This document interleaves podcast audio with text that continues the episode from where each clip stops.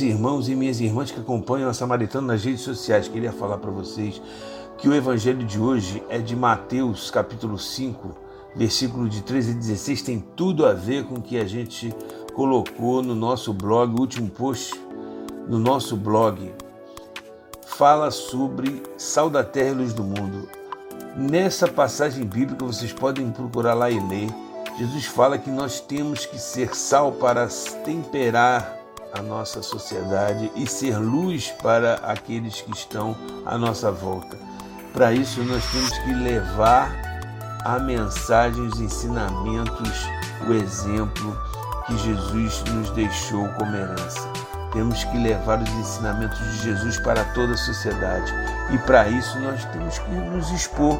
Não tem jeito.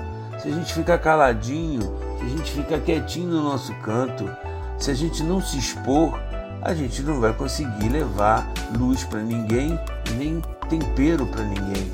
Não vamos salgar nada e nem vamos iluminar nada. E Jesus fala: Vós sois o sal da terra, se o sal se tornar insosso, com que salgaremos? Jesus pergunta: Com que salgaremos se o sal ficar insosso?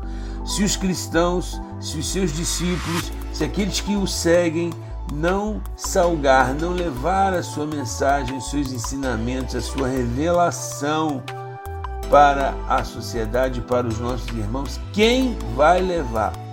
Não vão aparecer anjos do céu para levar a palavra de Deus para, para os nossos irmãos. Nós é que temos que levar.